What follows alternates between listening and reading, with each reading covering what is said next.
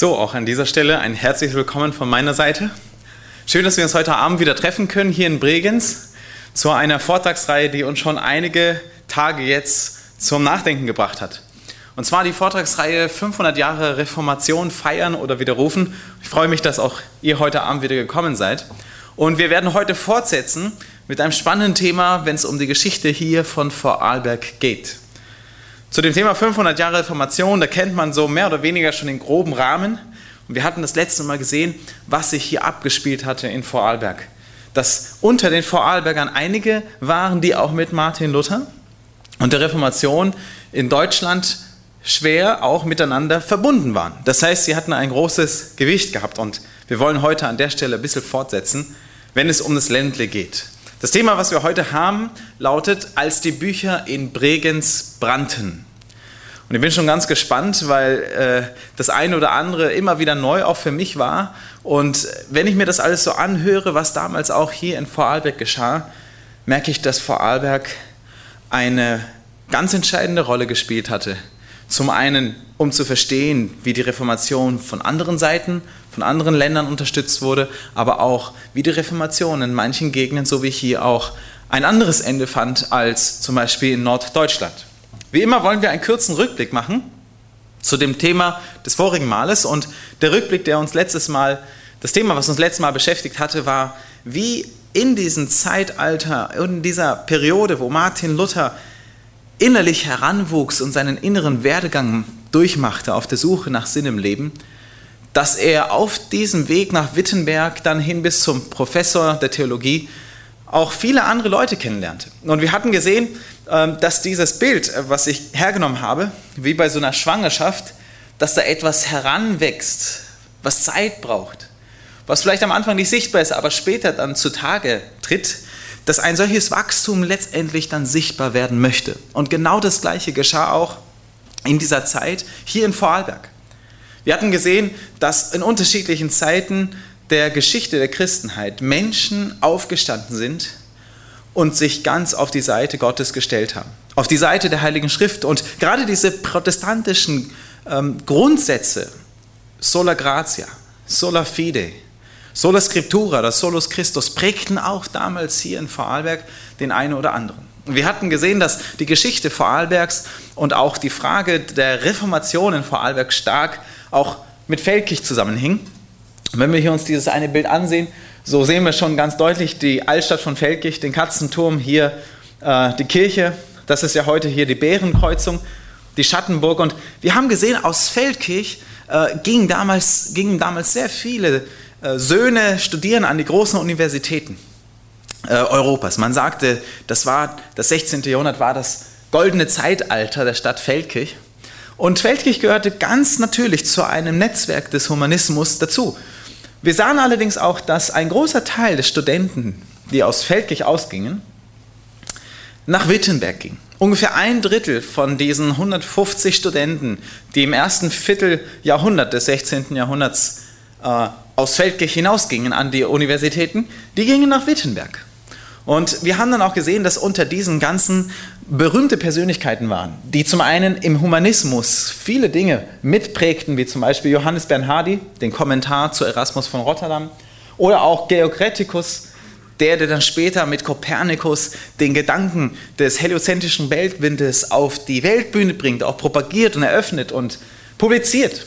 Dann haben wir aber auch gesehen zwei Beispiele im geistlichen Bereich. Johannes Dölsch und Bartholomäus Bernhardi, die beide auch aus der Feldkircher Gegend sind, gewesen sind und dann ihren Werdegang bis nach Wittenberg gefunden haben, dort entscheidende Positionen mit der Zeit bekamen. Geistlicher Führer auch in Kursachsen als Propst von Kemberg, Bernd Bartholomäus Bernhardi und später auch Johannes Dölsch, der Rektor der Theologischen Fakultät Dekan der Theologischen Fakultät wurde, später auch Dekan der Philosophischen Fakultät und Rektor der Universität Wittenberg. Auch Bernhardi, ein Jahr über Rektor der Universität zu Wittenberg. Und so sehen wir, dass diese Vorarlberger eine enge Verbindung mit der Reformation hatten.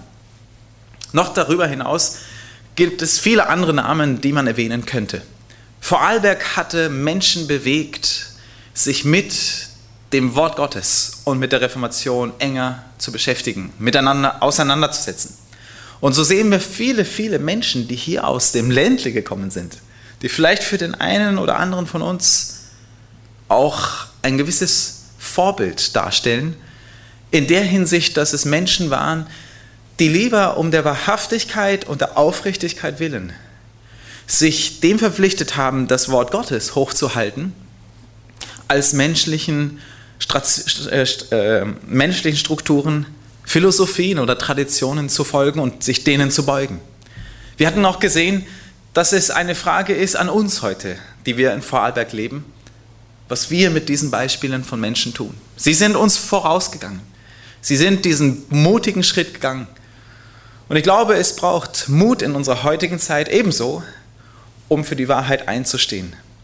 Und vor allem für das, dass wir erleben in unserer heutigen Zeit, dass man kaum noch dem Wort Gottes Raum schenkt, geschweige denn sich überhaupt dem hinwendet, sich dem hingibt. Aber hier sind Menschen, die uns ein Beispiel gewesen sind. Und die Frage ist, welchem Beispiel wirst du folgen? Welchem Beispiel werde ich folgen? Hier in Vorarlberg. Wie schaut es aus in unserer heutigen Zeit? Nun, jetzt führt uns das Ganze ja auch in das nächste Thema. Das nächste Thema, also das heutige, als die Bücher in Bregenz brannten, eröffnet schon ein bisschen ein Kapitel, dass die Reformation eine andere Wende nahm als das, was wir so gewohnt sind von der gängigen Geschichte über Martin Luther, wo man dann erlebt, wie das Ganze dann aufblüht und die evangelische Landeskirche in Deutschland gegründet wird.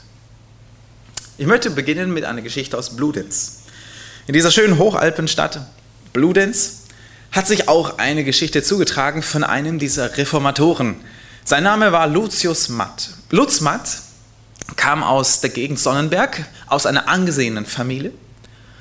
Und Lutz Matt, damals geboren 40, 1490, also ein paar Jahre später nach Martin Luther, fing dann auch seinen Weg an im Studium und kam nach Wien. Aber von Wien ging dann auch eines Tages der Weg nach, so wie bei vielen Studenten, nach Wittenberg, richtig. Und so fand auch er den Weg nach Wittenberg und lernte dort Martin Luther kennen. Er war ein Schüler von Martin Luther und das prägte ihn. Er kam zurück nach Vorarlberg und kam nach Dallas und wurde dort Pfarrer. Mit 30 Jahren wurde er Pfarrer und wir schreiben hier schon das Jahr 1520. Das ist die Zeit, in der Martin Luther seine großen reformatorischen Schriften verfasst wo auch die Bannandrohungsbulle über Martin Luther verhängt wird. Und genau in diesem Jahr, wo er Pfarrer in der Lars wird, merkt man, er ist ein sehr begnadeter, gesegneter Pfarrer. Und man beruft ihn von der Stelle in Dallas, wo er Pfarrer war, hin zu einer weiteren Stelle, weiter ins Landesinnere, ins Tirol. Nach Tirol beruft man ihn, und zwar nach Stams. Und dort im Stams bekommt er in diesem Kloster Laienfründe. Das heißt, er bekommt eine Arbeit, eine Anstellung. Und das, was jetzt hier geschieht, liegt ja schon fast auf der Hand.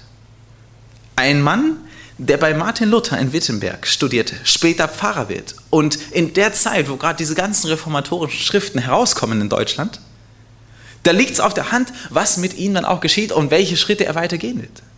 Gott führte auch ihn dazu, dass er unter den Leuten, vor allem unter den Bauern in dieser Gegend anfängt, hier die Schriften von Martin Luther zu verbreiten. Und das geschieht im Jahr 1524. Was dann passiert ist, dass er nicht nur den Bauern diese Schriften äh, vorbringt und ihnen davon erzählt, sondern dass er vor allem auch den ganzen Stiftsherren, Konventsherren ihnen diese Schriften vorlegt und sie damit versorgt, sodass sie viel davon hören. Das wird dann aber auch schnell bemerkbar in Innsbruck. Und das, was dann in Innsbruck passiert ist, dass man hier auch sagt, Mensch, da läuft etwas in Stamms, so schicken wir eine Delegation. Und was dann damals geschah im Jahr 1524, es kommt eine Kommission aus Innsbruck, die sich das genauer anschauen möchte. Die hören wollen, was dort abgeht. Und das Problem war, als die Kommission in die Gegend von Stams vom Kloster kam, kamen sie noch nicht einmal so weit, denn wer stellte sich ihnen in den Weg? Es waren die Bauern. Und wenn wir jetzt einmal kurz überlegen, wie die Stimmung in manchen Gegenden des Heiligen Römischen Reiches, Reiches deutscher Nation war, da überlegen wir, was war das für eine Zeit? 1524? Bauern? Kommt uns da was bekannt vor? Ein Jahr später, was wird da ausgelöst? In vielen Gegenden, genau, der große Bauernkrieg. der Bauernaufstand. Und so merken wir auch hier, zwar war der Bauernaufstand nicht so stark in diesen Gegenden, allerdings merkt man schon, dass auch die Bauern hier in der Hinsicht für ihren Lutzmatt aufstanden. Das, was die Innsbrucker Kommission dann machte, ist, sie gingen zurück und erließen sofort Haftbefehl über Lutzmatt. Lutzmatt musste Stamms Tirol verlassen und floh zurück nach Bludenz. Die Schriften ließ er da und es hatte eine Wirkung hinterlassen. Aber er kam zurück nach Bludenz und dort in Bludenz fing er jetzt an, Wort gewaltig zu verkündigen. Das Wort Gottes in Bludenz zu verbreiten. Und so sagte man, dass Bludenz zu dieser Zeit lutherische Botschaft hörte. Ganz Bludenz war erfasst von dieser reformatorischen Botschaft, sodass wir dann mit dieser Zeit auch merkten, hier kommt langsam eine Gegenreaktion. Das wird nicht lange geduldet. Und in Bludenz macht sich die Botschaft des Evangelischen breit, aber das wird nicht lange auf sich warten. An der Stelle muss man jetzt einen Blick werfen auf die mächtigen Personen in der Gegend von Vorarlberg. Merk Sittig von Ems ist in dieser Zeit der Landsknechtsführer und hat seinen Sitz in Ems. Er kommt aus dem Adelsgeschlecht von diesen Herren von Ems, die die Kontrolle hatten in Vorarlberg vom Vaduz bis hin zum Bodensee. Und was Merksittig von Ems versuchte, er versuchte in dieser Gegend mehr Machteinfluss zu gewinnen. Er hatte dann die Vogtei in Bregenz und dann bekam er später auch die Vogtei Bludenz-Sonnenberg und merkte, dass sein Besitz in Ems und dann auch der Reichshof in Lustenau, dass das nicht genug war. Er wollte immer mehr. Und als Landsknechtsführer, das waren quasi, das waren damals quasi so diese ähm, Söldneranführer, das waren hm, Söldnerheere, äh, die in der Hinsicht unter diesen Landsknechtsführer äh, kommandiert wurden. Und so war Merck Sittig von Ems immer wieder unterwegs auf Feldzügen. Und er wurde in der Hinsicht auch von anderen, wie zum Beispiel dem Kaiser Maximilian I., dem Habsburger, wurde er in der Hinsicht äh, beauftragt. Und so ging er öfters mit Maximilian auf diese Feldzüge. Natürlich war er dann öfters außer Landes. Das hatte eine Wirkung für die Zeit in Bludenz und für Vorarlberg. Denn wenn er weg war, da konnte sich die evangelische Verkündigung ausbreiten. Auf einer dieser Reisen, und das ist ganz interessant, das war ein Feldzug auch mit Maximilian I., da war er unterwegs in Italien. Auf einem italienischen Feldzug hier hatte einer seiner Söhne von Merck City äh, von Ems, hat einer seiner Söhne eine besondere Frau geheiratet. Das muss man an der Stelle betonen, weil es interessant ist, welche Verbindungen eigentlich unter diesem Mann entstehen zwischen Vorarlberg und Rom. Denn einer seiner Söhne heiratet eine Medici-Tochter. Und wir wissen, dass die Medicis diese große, einflussreiche Handelsfamilie aus Florenz war. Und nicht nur das, die Medicis waren später auch die, von der dann auch ein Papst ausging. Päpste gingen aus, wie zum Beispiel Pius IV. Und Pius IV war ein eifriger Verfechter in der Gegenreformation. Das heißt, der spätere Papst, seine Schwester, war verheiratet mit einem Sohn von diesem Mann. Mit anderen Worten gab es eine direkte Verbindung später zwischen Vorarlberg und Rom, einfach aufgrund der Eheschließung. Und da merkt man auch ganz stark, dass Vorarlberg und gerade die Herren von Ems darum bemüht waren, dass der katholische Glaube strengstens hier eingehalten wird. Und so kam es also, dass während Merksittig von Ems unterwegs war auf diesen Feldzügen, er einen Verwalter hier einsetzte. Steinhauser war sein Name. Und Steinhauser sollte den Haftbefehl gegen Lutz Matt in Bludenz erlassen und durchsetzen. Aber Steinhauser hörte die Verkündigung und merkte, was in Bludenz geschah. Und er unternahm nichts. Er ließ Lutz Matt und der ganzen Entwicklung seinen freien Lauf. Und so kam es dazu, dass man sagte zu der Zeit, dass es in Bludenz, die Mehrheit der Bewohner von Bludenz, dass sie gut lutherisch waren. Als Merck Sittig von Ems dann allerdings zurückkam von dem einen Feldzug, bekam er das alles mit und setzte sofort ein und war dafür und wollte Lutzmatt verhaften. Das, was allerdings dann geschah, ist, dass die Stadt Bludenz und die Bewohner, die dort waren, die Bürgerschaft, sich widersetzten. Sie widersetzten sich und sagten, nein, Lutz Matt wird nicht verhaftet. Und das, was Merksittig von Ems macht, ist, er verhaftet ihn heimlich. so dass es keiner mitbekommt. Er wird heimlich verhaftet im Jahr 1524. Das ist also nicht lange nachdem er zurückkam, einige Monate nachdem er aus Stamms zurückkam, wird er heimlich verhaftet, ist gerade zu der Zeit 34 Jahre alt. Und dann geht's los. Die Stadt von Bludenz setzt sich ein für Lutz Matt und verhandelt nun mit der Vogtei und mit den Herren von Ems für diesen Lutz Matt. Und es kommt dazu, dass sie ihn befreien. Sie bezahlen eine unglaublich hohe Summe, 2000 Gulden, sodass Lutz Matt wieder befreit werden kann. Das Ganze geht dann allerdings auf eine höhere Ebene. Im Bludenz merkt man, hier ist eine Spannungssituation da. Zum einen sind die Bewohner von Bludenz so sehr entschlossen pro Reformation und auf der anderen Seite merken wir hier, wie die obere Instanz, die Regierung, dagegen wettert. Und die nächste Instanz schaltet sich dann natürlich ein. Ferdinand I., Erzherzog von Österreich, der dann später auch Nachfolger von seinem Bruder Karl V. Kaiser wird, 1558 ähm, wird er dann Kaiser. Aber Ferdinand I., der in Innsbruck dort ist, merkt plötzlich, das, was in Bludenz geschieht, das könnte mir vielleicht noch zum Fallstrick werden. Denn wenn sich dort eine Stadt erhebt und einen Unruhe macht, in anderen Worten mir nicht mehr loyal sind, dann könnte ich mir damit vielleicht Probleme einhandeln. Also ergreift er die Initiative und bestellt einmal die ganze Stadtverwaltung von Bludenz nach Innsbruck. Darunter sind also der Bürgermeister, da sind auch der Rat, der Untervogt, der Vogteiverweser und sie kommen alle nach Innsbruck. Und dreimal könnt ihr raten, was dann in Innsbruck geschah.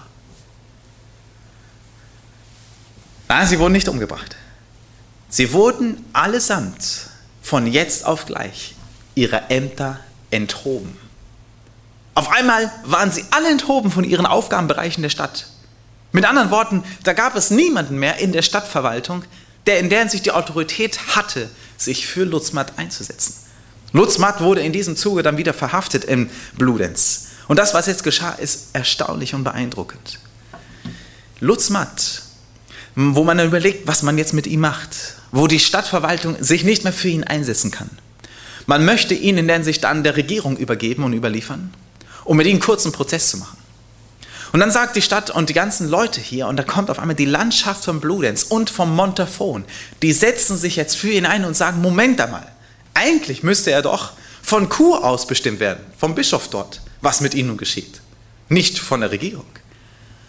Und dann, weil diese ganzen Bewohner aus dem Montafon und auch aus der Region von Bludenz sich für Lotsmatt einsetzen und Fürbitte leisten, kommt es, dass die Regierung sagt, Moment, okay, Matt, wir entlassen dich aus deiner Haft, aber wir möchten, dass du die österreichischen Erblanden verlässt. Du verlässt Vorarlberg und hörst auf, über die Dinge zu reden. Nicht bei uns, und so wird er verwiesen. Das, was man damals sagte in, in Innsbruck, war, dass weiter darin soll lutherisch Lehr und Opinion nicht zu lehren, predigen noch defendieren hat. So er sich solcher lutherischer Sekt ins Lecht, wellen wir nicht abgeslagen, ihn hernach zu begnaden. Also ich kann jetzt nicht so gut das, äh, das Deutsch oder die Abwandlung des Deutschen aus der damaligen Zeit, aber man merkt ja ganz deutlich in diesem Zitat von der Regierung damals, 1525, dass man ihm sagte, er soll das Land verlassen, es sei denn, dass er sich von der lutherischen Sekte abwendet, sich von ihr abschlägt. So würde man ihn wieder begnaden.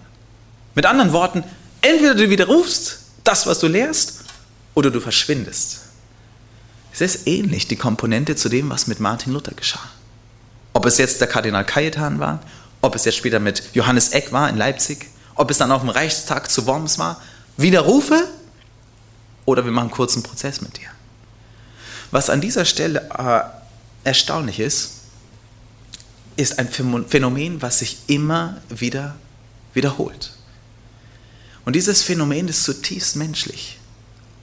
Und das, das Luthertum bis 1533 vom Arlbergpass bis hin nach Bludenz fest verwurzelt war, das liegt wahrscheinlich auch stark an Lutzmatt. Aber die Grundtendenz, die hierin erkennbar wird, ist, ob es jetzt Karl V. war, auf dem Reichstag zu Worms, der Martin Luther als vogelfrei und die Reichsacht über ihn verhängt hatte, merken wir immer, wenn es um die Heilige Schrift geht, die in ihrer Reinheit und in ihrer tiefgehenden Veränderungskraft präsentiert wird, dass dadurch ein Machtverlust Hand in Hand geht der großen, oberen Mächtigen. Nicht nur der politischen, sondern auch der geistlichen. Und wenn diese Politiker, die Regierenden und die Geistlichen diesen Machtverlust spüren, weil sie gegen die Heilige Schrift nichts sagen können, und die Bevölkerung in deren sich auch von der Heiligen Schrift überzeugt wird durch Gottes Geist, dass immer wieder dasselbe Prinzip zutage tritt, dass man mit Gewalt versucht, diesen Keim zu ersticken. Es ist ein zutiefst menschliches Vorgehen, weil man nicht mehr weiß, was man gegen das Wort Gottes tun soll, wenn die Kraft des Evangeliums die Herzen eines ganzen Volkes, einer ganzen Stadt, einer ganzen Menschengruppe erfasst. Menschlich gesehen gibt man auf und genau das passierte. Ferdinand I. spürte auch seinen Machtverlust im Bludenz. Also trat er mit Gewalt hinein. Er entmachtete alle und wollte Lutzmann eigentlich schon umkommen lassen, wenn nicht dort die Menschen gewesen wären, die sich dem Evangelium verpflichtet fühlten und auch dem, der ihnen das gebracht hatte. Und so merken wir, immer wieder kommt diese Geschichte auf. Wenn das Wort Gottes verkündigt wird, was können wir Menschen sagen? Gott hat immer das letzte Wort. Und dann versucht man mit Gewaltmitteln dieses Wort zum Schweigen zu bringen. So sehen wir also die Geschichte hier im Oberland von Vorarlberg, einmal in Dallas, Bludenz, die beiden Orte hier, Bludenz und Dallas, wie dann auch später Feldkirch zu der Zeit, prägen das Bild des evangelischen Glaubens, eine Reformation, die langsam aufbrechen möchte hier in Vorarlberg. Auch in Feldkirch, Jeremias Lenz verkündigte in Thieses und so weiter. Und man begann allmählich zu merken in Vorarlberg, dass wenn man von der Obrigkeitsseite nichts tut gegen diese heraufkommende Reformation, dass das Konsequenzen hat für das Ländle. Und so griff man dann zu anderen Maßnahmen, die wir uns gleich anschauen werden. Wenden wir einen Blick mal hin ins Unterland, in den Bregenzer Wald. Wir haben hier im Bregenzer Wald eine ganz erstaunliche Geschichte. Im hinteren Bregenzer Wald haben wir eine Ortschaft mit Namen Au. Und diese Geschichte ist besonders. Und hier haben wir Bregenz zur Orientierung, weil die Geschichte von Bregenz und Au uns jetzt in eine neue Episode von Vorarlberg mit hineinbegleiten will. Im, im, Im Bregenzer Wald gibt es diese einzige Ortschaft Au, die in der Zeit vom Jahr 1524 die einzige Ortschaft ist neben Bludenz, die nicht katholisch geprägt ist. Und jetzt kann man sich natürlich die Frage stellen, was ist da los gewesen im hinteren Bregenzwald? Ich meine, es ist ja alles katholisch. Wie kommt es, dass dieser kleine Ort nicht katholisch geprägt ist? Und das ist jetzt eine interessante Episode, die ein neues Bild eröffnet. Hier ein Panoramafoto, ähm, was uns einen Einblick gibt, einen Ausblick könnte man sagen, über das schöne Rheintal. Bregenz hier vorne, der Bregenzer Wald und hier hinten haben wir Au, tief drin im Wald. Hier haben wir Diepholzau bis hin nach Feldkirch. Und die Geschichte von Au ist eine interessante. Das, was hier entsteht in Au, ist beeinflusst worden, nicht durch die Reformation von Martin Luther, sondern dass dieser Ort Au nicht katholisch war, wird geprägt von einem anderen Ort, einer anderen Reformation, nämlich die, die da hinten in den Schweizer Bergen stattfand, nämlich in Zürich. In Zürich wird in den frühen 20er Jahren des 16. Jahrhunderts die Reformation durch Ulrich Zwingli hervorgebracht. Und das, was hier passiert in Zürich, beeinflusst den ganzen Raum, der aus Schweiz bis hin nach Vorarlberg. So kommt es, dass durch die Reformation auch in Zürich Gedankengut überschwappt.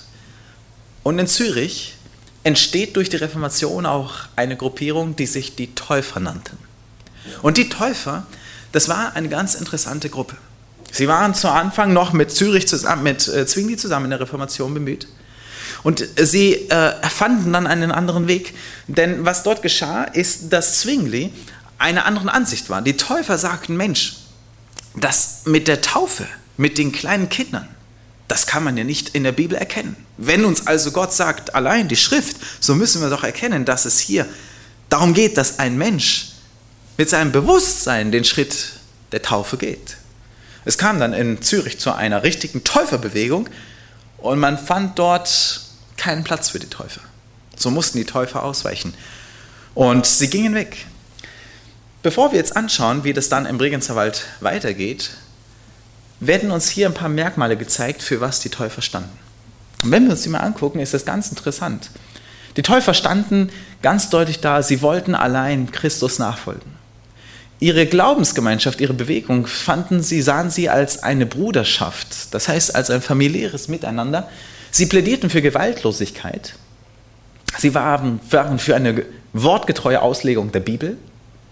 Und sie praktizierten die Gläubigentaufe und das Abendmahl. Zurückzuführen quasi die zwei einzigen Dinge, die Jesus vermittelt hatte, nämlich die Taufe und das Abendmahl. So wie auch Martin Luther damals dann die Sakramente der katholischen Kirche reduzierte auf eben genau diese, die Taufe und das Abendmahl und vielleicht auch noch die, die Buße dazu. Sie plädierten dann auch für Glaubensfreiheit und das ist schon sehr erstaunlich. Denn sie waren ihrer Zeit weit voraus, wenn sie dafür sprachen, wir brauchen genau das. Denn wenn die Kirche und der Staat weiter verbunden bleiben, dann passiert genau das, was mit Lothar damals geschah. Und wir wissen aus unserer heutigen Zeit auch, allein wenn wir einen Blick in den Nahen Osten werfen, dass wenn eine Regierung und eine religiöse Entität zusammen verbunden sind, dass das unglaubliche Konsequenzen hat. Sie waren auch für eine Gütergemeinschaft und lebten eine Gemeinschaft der Gläubigen. Sie teilten miteinander. Wenn wir uns mal diese Kriterien so ein bisschen anschauen, was die Täufer charakterisierte, wie würdet ihr sie einschätzen? Was für ein Bild zeigt sich für euch über die Täufer? Auf alle Fälle ziemlich interessant, oder? Mit vielen dieser Prinzipien könnte man sich heute sogar identifizieren, ja oder nein? Das sind viele Dinge, die man heute auch schon im Laufe der Zeit gelernt hat. Aber wir merken eins, diese Täufer haben ihre einzige Grundlage in der Bibel gesehen und sind dann auch konsequent weitergegangen. Denn wenn es um diese Frage der Taufe ging, war das natürlich klar, denn die Bibel sagte, wer da glaubt und getauft wird, der wird selig werden. Wie viel kann denn ein kleiner Säugling, ein kleines Kind glauben? Kann ein Kind glauben, dass Jesus Christus für das Kind gestorben ist am Kreuz von Golgatha und aufgrund dessen empfindet ein Säugling Reue oder Buße? Es geht natürlich nicht. Und deswegen betont auch die Bibel, dass, dass ein Mensch in der sich erst mündig sein kann oder muss, bevor in der sich dieser Schritt wagt, weitergeht. Das heißt ja auch im Missionsauftrag, darum geht hin und lehret alle Völker, taufet sie auf den Namen des Vaters und des Sohnes und des Heiligen Geistes. Mit anderen Worten, was heißt es dort? Taufet sie und lehret sie, machet zu Jüngern. Wie viel kann ich denn einem kleinen Kind lehren, um es zu Jesus Christus zu führen, beziehungsweise den Schritt der Taufe zu gehen. Ihr merkt, allein von dem, was Jesus sagt und die Bibel, ist das überhaupt nicht möglich. Die Bibel kennt keine Säuglingstaufe, keine Kindertaufe. Das kam erst durch die Tradition in der Kirche, viele Jahrhunderte später. Und so sehen wir, dass die Täufer genau hier an der Stelle sagten, es braucht eine innere Bekehrung zu Jesus Christus und erst dann wird der Glaube authentisch. Erst dann wird auch der Schritt der Taufe signifikant, denn es zeigt, dass ich mein Leben in die Hand Jesu hin, ein, äh, hingebe, dass ich mein altes Leben ablege, dass ich der Sünde gestorben bin und ein neues Leben in Christus lebe, eine neue Geburt bin. Das geht nur, wenn ein Mensch darüber in Kenntnis gesetzt wird, wenn er Jesus begegnet. Und so sehen wir die Täufer, die plädierten für genau das. Aber sie wurden nicht geduldet. In Zürich wurden sie auch mit der Zeit vertrieben. Und so fanden unterschiedliche Handelsmenschen, Handelsleute ihren Weg auch in den Bregenzer Wald, bis nach Au. Und in Au etablierte sich eine richtige Täufergemeinde.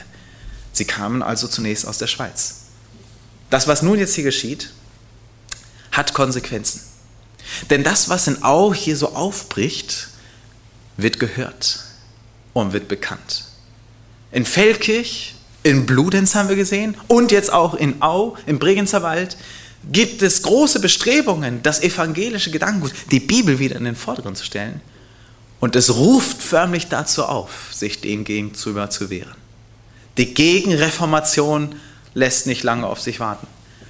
Und hier kommen wir jetzt in ein Kapitel, in eine Episode von Vorarlberg, die eine sehr dunkle Geschichte in dieses Land bringt.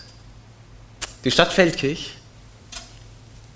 ist hier die erste, die zu betonen ist. Im Jahre 1528 wird eine Pflicht in Feldkirch erlassen, dass alle Bewohner Feldkirchs zur Osterbeichte gehen müssen. Und wer dort nicht hingeht, der wird notiert. Und es wird genau geschaut, wer da nicht hingeht. Und diese Leute, die nicht daran teilnehmen, die sollen ausgemerzt werden, denn sie werden als Protestanten entlarvt. Hand, Schritt für Schritt geht das Ganze nun voran.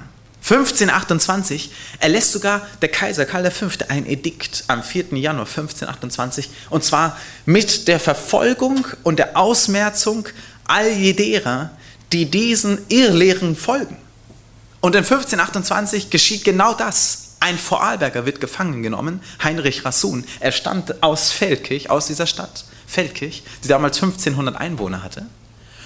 Und dieser Heinrich Rassun wird aufgrund seines Bekenntnisses, das nicht katholisch war, sondern das sich dem Täuferischen anschloss, wird aufgrund dieses Bekenntnisses der Täufer hingerichtet im Feuertod. Er wird umgebracht in Vorarlberg aufgrund dessen, dass er eine andere Sicht hat, so wie die Täufer glaubten. Und das ging dann Hand in Hand. Der Erlass von Kaiser wird unterstützt und gestärkt durch den Erlass seines Bruders Ferdinand I., der 1539, 1528 im April ein Ketzermandat herausbringen lässt. Und er sagt, die Gegenreformation soll dahin führen, dass Verhaftungen stattfinden von Protestanten, von Täufern und dass sie ausgemerzt werden hin bis zum Scheiterhaufen. Und genau das geschah in den ganzen österreichischen Erblanden. Dort, wo Täufer und Reformatoren Protestanten waren, wurden sie ausgemerzt. Die Scheiterhaufen loderten, das Feuer brach auf. In Salzburg die Verfolgung der Täufer. Dieses eine Bild, was uns eigentlich erschreckend vor Augen führt, was hier abging. Und ähnlich sah das in Vorarlberg ebenso aus. Das, was hier geschah aufgrund der Regierung und der Erlasse der, der äh, Regierenden, merken wir, es hat einfach das Ziel, all diese scheinbaren Sekten der Täufer und Protestanten einfach wieder einzudämmen. Es geht dann so weit, dass 1539 Ferdinand I. versucht zu sagen, bekehrt sie und wenn sie sich nicht bekehren wollen, dann richtet sie hin.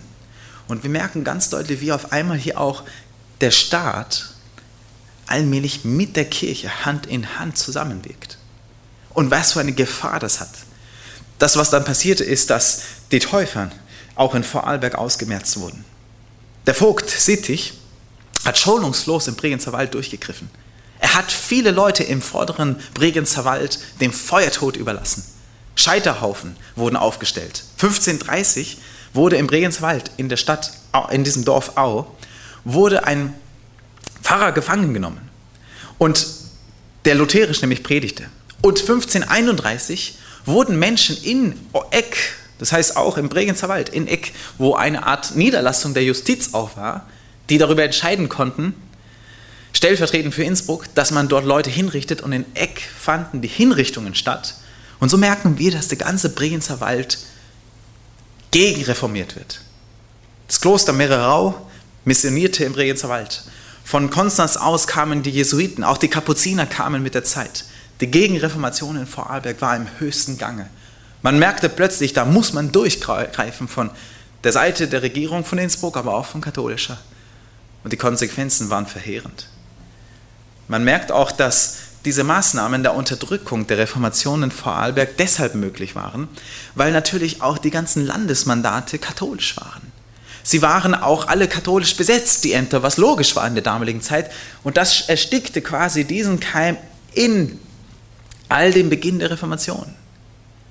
Die Ausweisung von Predigergestalten, wie zum Beispiel Lutz Magde oder Gassner oder wie sie auch alle heißen, die Verfolgung, die dann kam über Protestanten, ging hin, dass man die Täufer hinrichtete, dass man die Protestanten demütigte, dass man sogar auch eine Handels, ein Handelsboykott, eine Kontrolle verübte über die protestantischen Nachbarstädte, wie zum Beispiel Lindau. Oder dass man auch militärisch vorging gegen die protestantischen Nachbarregionen. Letztendlich merkt man, das Ganze führte dahin, dass man versuchte, wieder eine neue Frömmigkeit, eine katholische Frömmigkeit in Vorarlberg zu etablieren. Und diese katholische Frömmigkeit, wo man sagte, man soll wieder zurück zu dem wahren Göttlichen kommen, zeigte sich dann, indem man die Menschen dazu verpflichtete. Die Menschen sollten wieder an den Traditionen der Kirche teilnehmen. Man erhoffte sich dadurch, dass es zu einer geistlichen Frömmigkeit kam.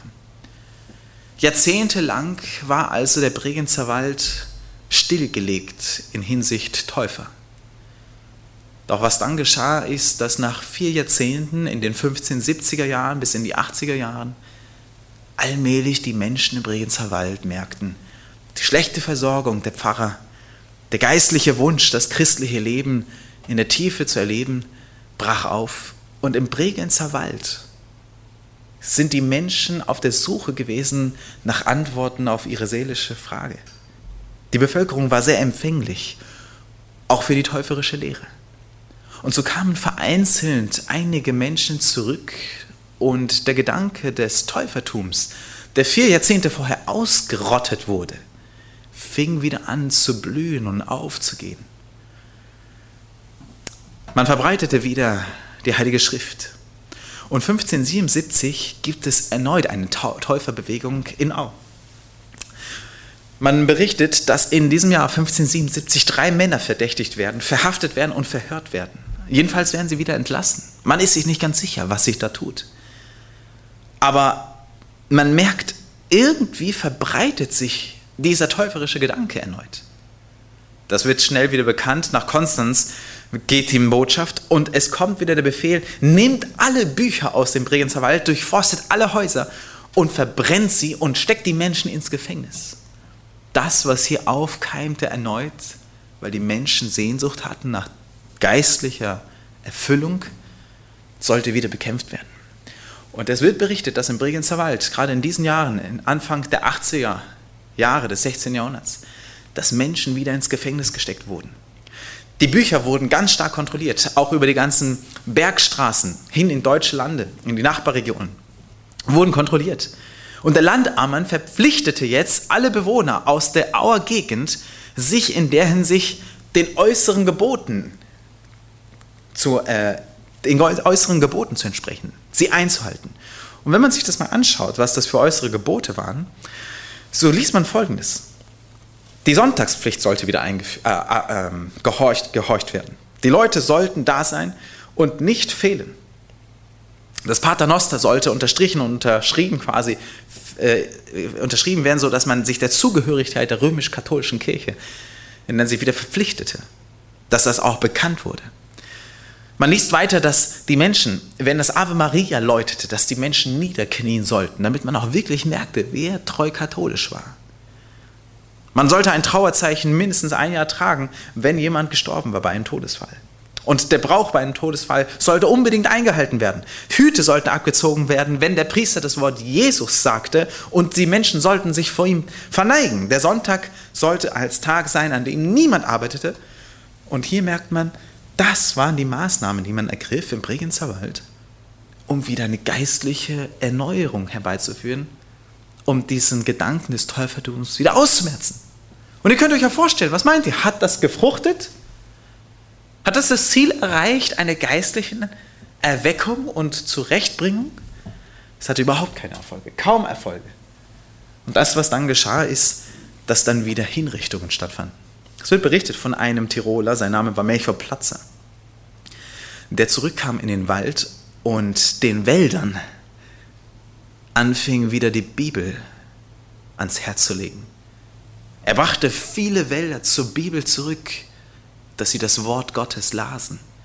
Und dieser Melchior Platzer wurde aufgrund dessen, was er tat, entdeckt, gefangen genommen und mit dem Schwert hingerichtet.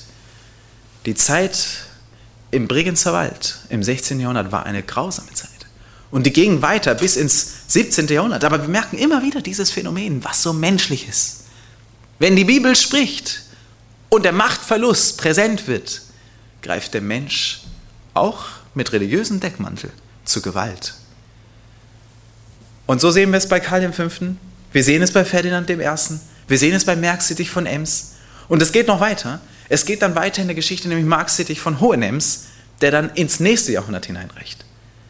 Genau das passiert ebenso zu der Zeit.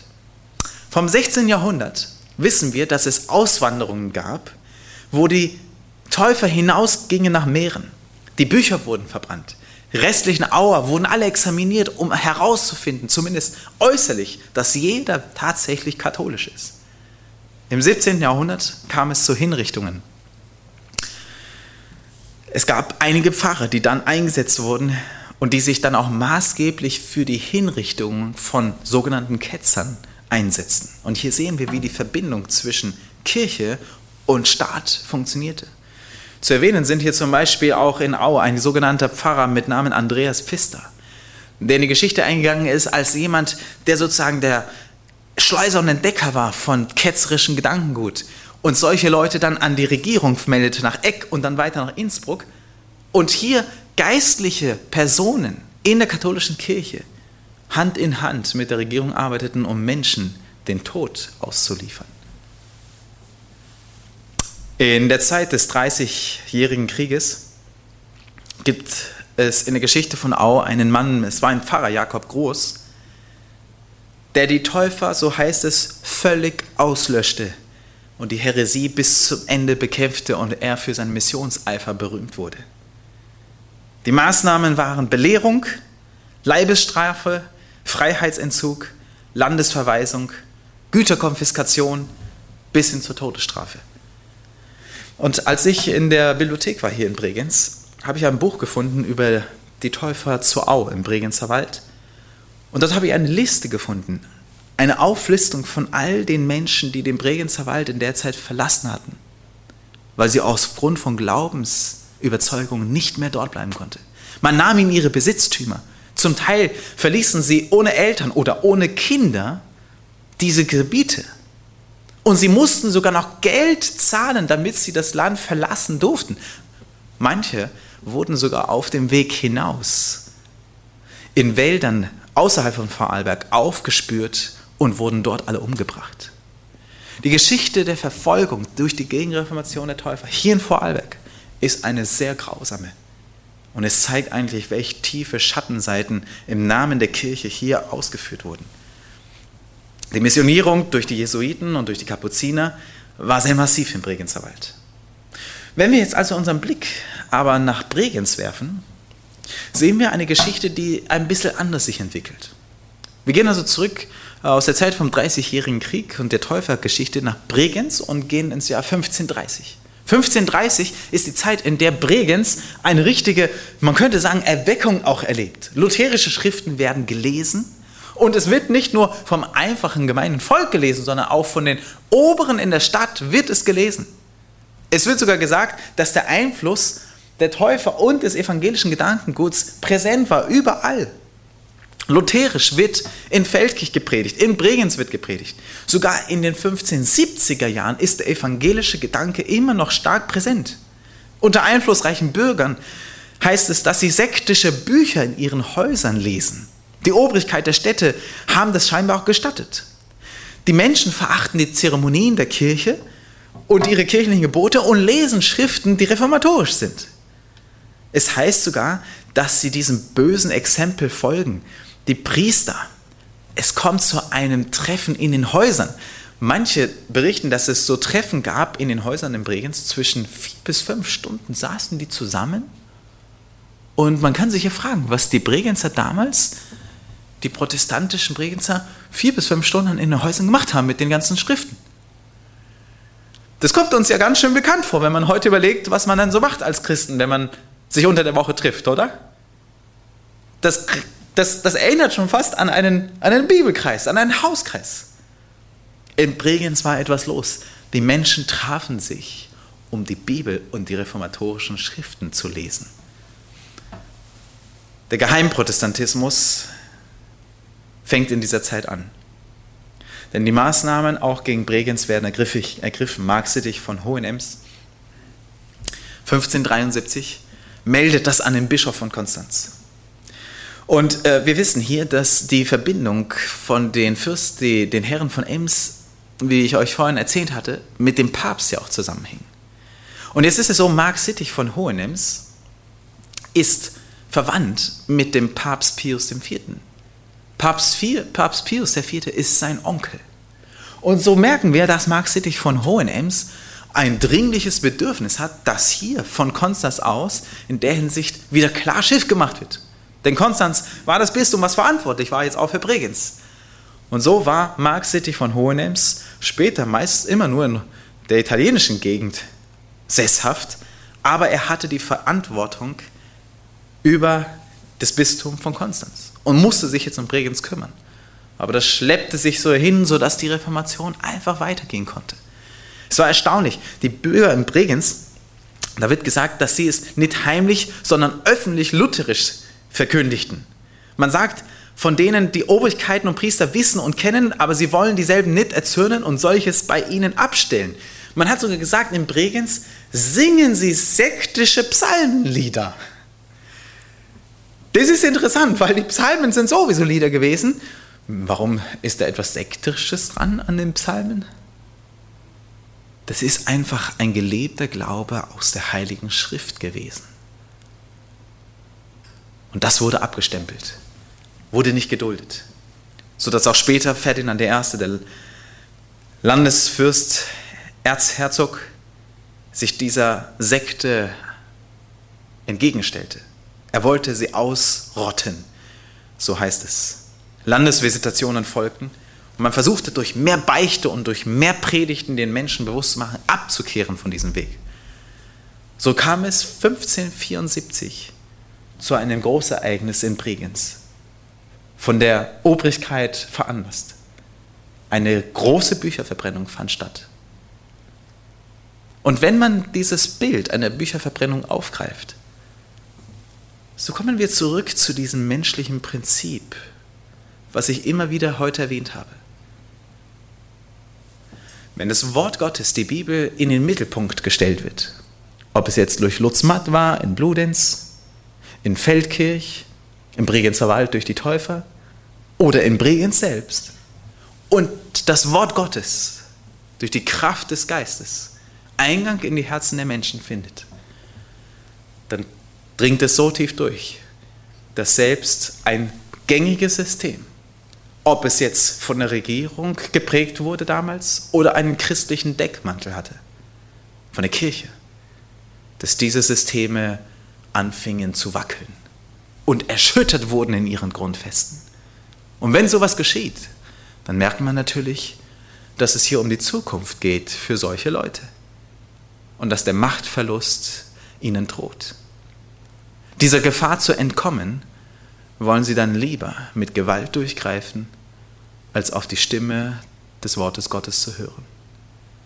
Dieses Phänomen machte sich ganz deutlich an dieser Bücherverbrennung, denn sie konnten das evangelische Gedankengut, das protestantische Gedankengut nicht ausmerzen. Und man versucht einfach, das Gedankengut auszulöschen, indem man es verbrennt.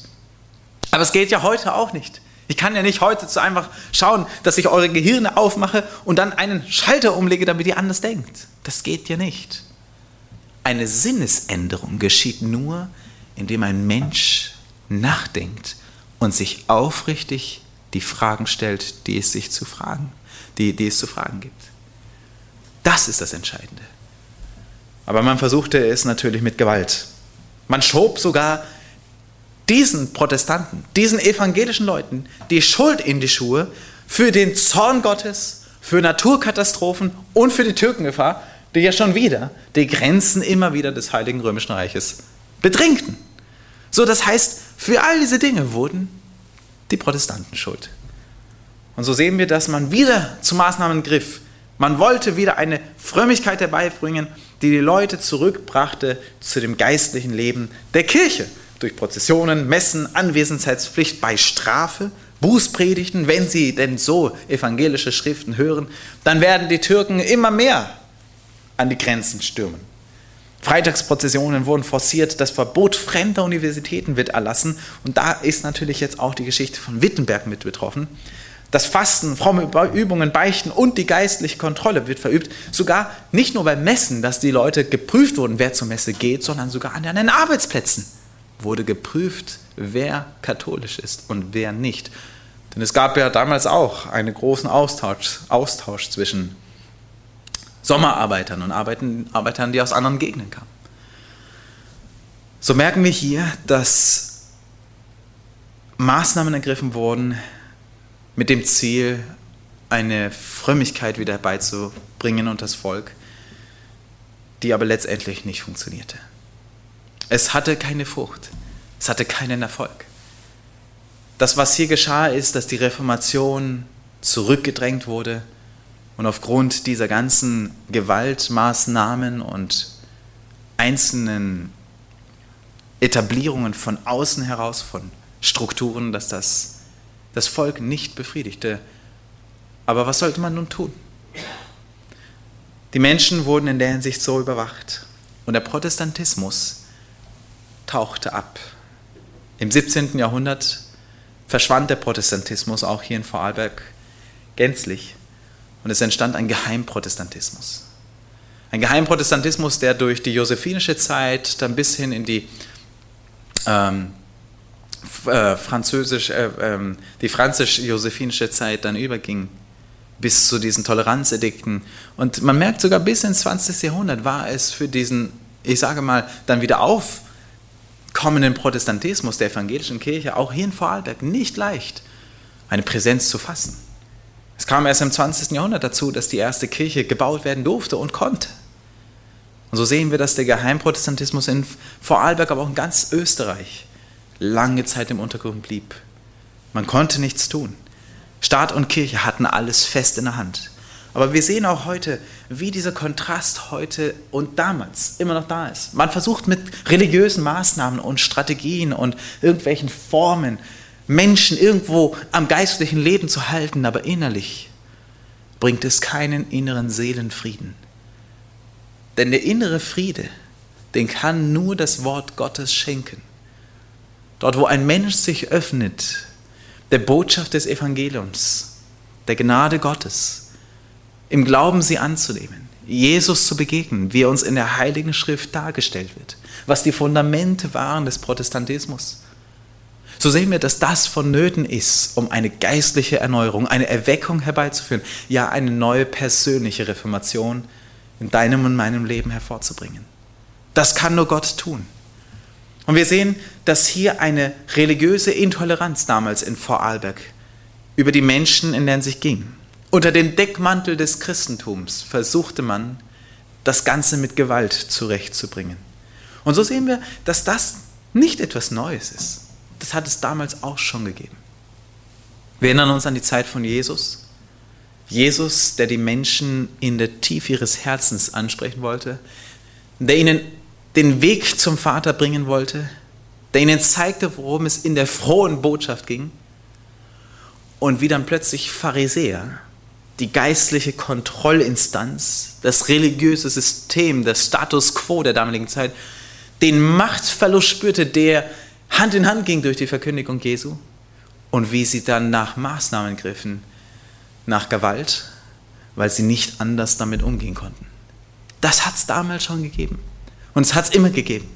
Und Jesus sagt in seiner Bergpredigt, dass genau diese Dinge sich wiederholen werden. Er sagte, selig seid ihr, wenn ihr meines Namens willen verfolgt werdet und geschmäht werdet, wenn sie denn damit lügen und falsche Gerüchte über euch erzählen, denn wenn sie das getan haben mit den Propheten, so werden sie das mit euch auch tun. Ihr aber freut euch und seid fröhlich, denn euer Tag naht. In den Seligpreisungen hat Jesus damit beschrieben, dass diese Dinge kommen werden, wenn Menschen sich allein auf Gott verlassen. Und in Vorarlberg haben wir das erlebt. Das waren Menschen, die sich allein auf Gott und auf sein Wort verlassen haben. Und sie haben aufgrund ihres Glaubens Verfolgung erlebt und erlitten. Bis hin zum Tod. Und die Bergpredigt gilt heute genauso wie damals. Das Interessante ist, dass diese Phänomene eigentlich ein menschliches Phänomen sind. Und wer sagt nicht, dass man auch in unserer heutigen Zeit davor gefeit ist, dass man als Mensch versucht, wieder andere so zu bedrängen, dass wenn jemand sich nach dem Wort Gottes orientiert, in unserer heutigen pluralistischen und postmodernen Zeit, atheistisch geprägt, dass solche Menschen abgestempelt werden als vielleicht Leute, die ja nicht mehr ganz dicht sind im Kopf und wo man dann vielleicht mit Gewalt reagiert, vielleicht auch unter dem Deckmantel des Christentums. Und genau diese Tendenzen werden vorausgesagt in der Bibel, aber werden durch die Geschichte hindurch immer wieder bestätigt. Das Entscheidende ist allerdings, die Frage, wem möchte ich treu bleiben? Wem möchte ich den erste Stelle in meinem Leben einräumen? Damals mussten die Leute sich auch entscheiden. Jesus Christus oder der religiöse Status quo, die Pharisäer. Und die Frage ist heute genau die gleiche. Wer ist mir wichtiger? Jesus Christus und sein Wort und das Evangelium oder das religiöse Status quo, ein religiöses System, in dem man vielleicht aufgewachsen ist, das einen vielleicht auch heute noch eine Struktur vorgibt. Die Geschichte aus Vorarlberg, als die Bücher in Bregenz banden, macht uns deutlich, dass das eine entscheidende Frage ist. Und so werden wir uns heute auch einen neuen Blick verschaffen. Denn die Geschichte von Vorarlberg vor 500 Jahren geht weiter. Und die Gegend, die Zeit auch der Kirche entwickelt sich. Und so möchte ich einladen an diesem heutigen Abend auch für das nächste Thema. Denn wie die Frage, die im Raum steht, wie entwickelte sich nun die Kirche im Laufe dieser Zeit? Wie sieht es heute aus? Das nächste Thema wird also sein Kontinuität und Wandel des Katholizismus. Und ich möchte auch dazu recht herzlich einladen zu einem Nachfolgethema zu dieser spannenden Frage, was ist seit der Reformation geschehen? Was ist seit der Gegenreformation damals geschehen? Und welche Auswirkungen hat das sogar noch in unserer heutigen Zeit? Eine herzliche Einladung. Vielen Dank für eure Aufmerksamkeit. Ich wünsche euch Gottes Segen. An dieser Stelle möchte ich noch ein Gebet sprechen und ich lade euch recht herzlich dazu ein. Lieber Vater im Himmel, wir möchten dir danken für dein Wort. Herr Jesus Christus, ich möchte dir danken, dass du damals Menschen begegnet bist und ihnen Hoffnung vermittelt hast. Du hast ihnen eine Botschaft gegeben, die sie frei gemacht hat. Frei von religiösen Zwängen, von einer religiösen Oberherrschaft, frei von einem Status quo, was nur erhalten wurde von Menschen, die den geistlichen Mantel trugen, aber innerlich leer waren. Herr Jesus, ich bin dankbar, dass du trotz aller, aller Kontroversen, aller Widersprüche, die man dir vorlegte, dass man dich sogar bis ans Kreuz von Golgatha brachte. Da bin ich dankbar, Herr, dass du diesen Weg gegangen bist. Auch die regierenden Instanzen zu der damaligen Zeit haben dich überantwortet. Und Herr Jesus, du bist unser Herr. Du hast das vorausgesagt, dass diese Dinge geschehen werden. Und wir haben heute gesehen, wie auch hier in Vorarlberg diese Episoden stattfanden. Es ist eine traurige Geschichte hier im Ländle, aber wir wollen dich bitten, Herr, dass wenn wir darüber nachdenken, wir klug werden, dass wir gute Entscheidungen treffen, dass wir unseren Glauben allein gründen auf dein Wort und auf das, was einst in der Reformation entdeckt wurde.